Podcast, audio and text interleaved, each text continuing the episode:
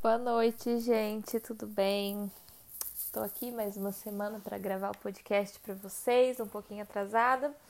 E hoje eu vou começar de um jeito um pouco diferente, sem muitas anotações dia após dia, porque essa semana eu tirei um recesso, então eu vou tentar fazer um podcast hoje um pouco mais rápido, um pouco mais leve, mas sem deixar de falar os pontos importantes.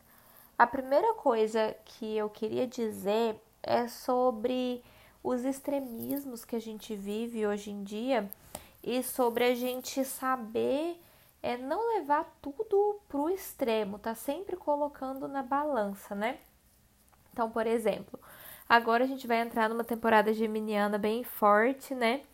A gente já tá com Vênus e Mercúrio em Gêmeos, o momento de falar, de experimentar.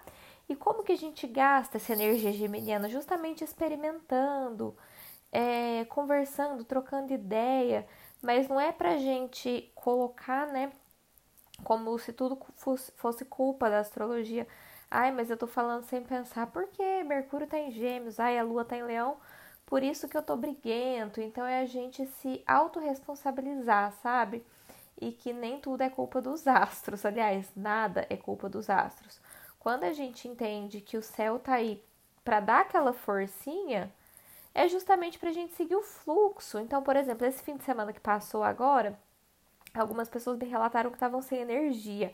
A gente estava aí com lua em câncer e quem não está equilibrado com as emoções, é claro que não vai estar tá bem, né? Porque a lua em câncer ressalta isso. Então, se eu falei para vocês, ai, é um dia de ficar em casa, de sentir o carinho dos seus familiares e tal, de cuidar, de fazer uma comidinha, mas se você não tá no clima, se você discutiu aí com o seu marido, com a sua mãe, é lógico que, que não vai estar tá legal. Então não é por conta disso que a astrologia não faz sentido, mas é justamente o momento de você ativar essa lua em câncer, esse amor, e você fazer algo para mudar.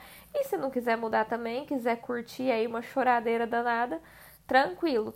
Isso não é um desabafo, tá? É só uma observação, porque às vezes a gente fala assim: ah, não, mas a lua tá em leão e eu não tô me sentindo hoje, né? Hoje, hoje terça-feira, amanhã quarta-feira e o pedacinho da quinta a lua vai estar tá crescente em leão.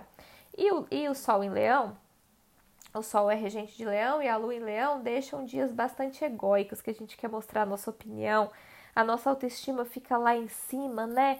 Mas Lua, eu não tô sentindo minha autoestima lá em cima. Então, se você não tá sentindo com a sua autoestima elevada nesses dias de lua crescente leão, com vontade de se arrumar, com vontade de colocar seu projeto no mundo, olha para dentro de você. Veja o que que na sua vida. Peraí que eu vou bocejar, gente. Podcast Vida Real aqui.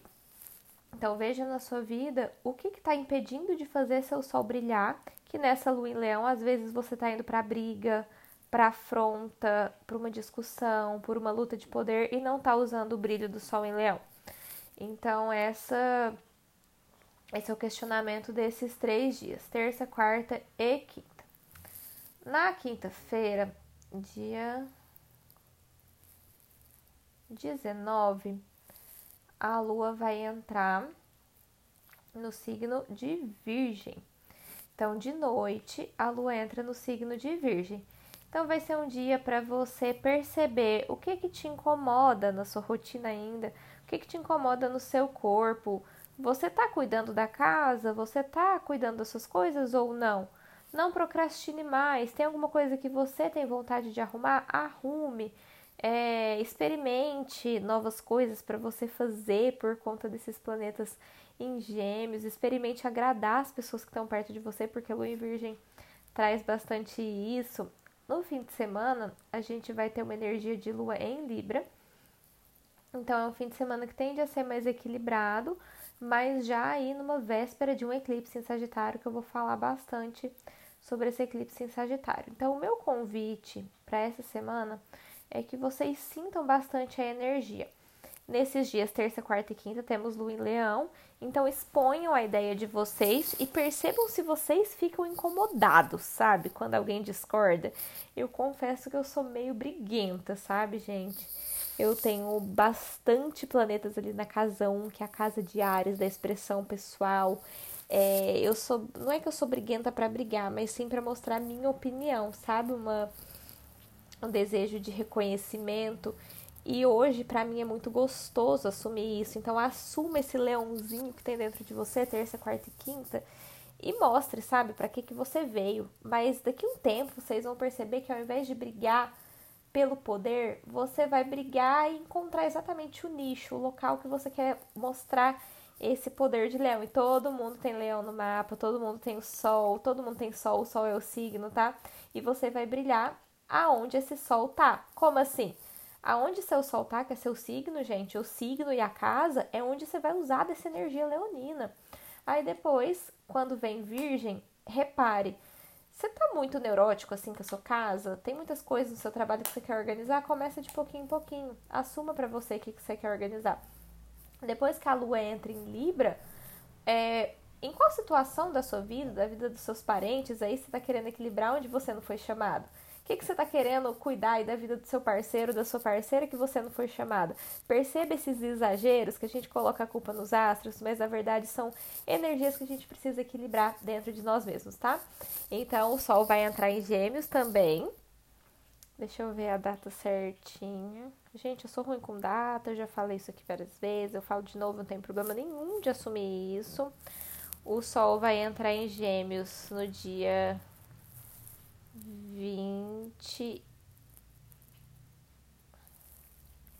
Isso, no dia 20 à noite o Sol já tá em Gêmeos.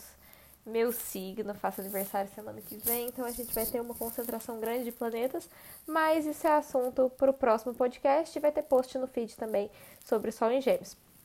Então, daqui dois dias já, o Sol entra em Gêmeos, essa semana ainda, e a gente vai sentir essa virada aí de, do Sol em Touro para o Sol em Gêmeos, de, de experimentar muitas coisas, de conversar bastante, porque Gêmeos é o signo da comunicação.